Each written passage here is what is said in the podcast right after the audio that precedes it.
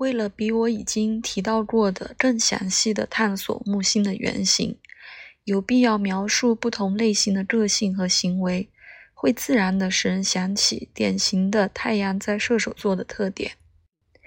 在其他情况下，我可能描述听起来更像是木星范围的一种双鱼座的表达方式。自然的，已经因为有这么多比星体的位置或相位多的关于太阳星座的特点写进了占星学文献里，我将有必要从不同作者的观察中引用关于那些太阳在射手座的叙述。然而，从开始阐明，我用这样的讨论广泛描述那些我们在他们的出生星盘中已经称为显著的木星主题是重要的。这样的显著性不仅来自上升或各种位于射手座或双鱼座的星体，也来自宫位落点。可能木星在一宫或充满活力的九宫，或紧密相位。或相位结构，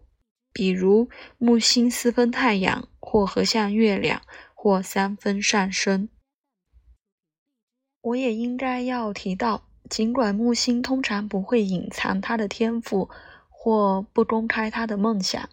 但实际上人们经常希望木星人将会更谦虚或温和。一贯的是必须考虑整个星盘。有时候，一个非常木星的人会掩饰他或他的仁慈，例如星盘其余的部分展现得非常谦虚。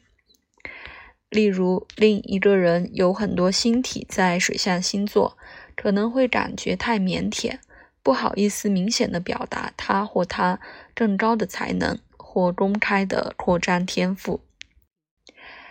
然而，另一个。在出生星盘中有显著的摩羯座或处女座特质的人，可能会感到怀疑，或甚至有时候对他或他自己更扩张的冲动和自然的自我表达方式感到尴尬，从而在某种程度上阻碍了他们。但他们仍将周期性的显化，在这种情况下，可能会有一点双重性格综合症。会迷惑很多熟人，因此把这个忠告牢记在心，我们能概括的探究木星原型，总能在一个真实的人和星盘中找到不受复杂因素影响的情况。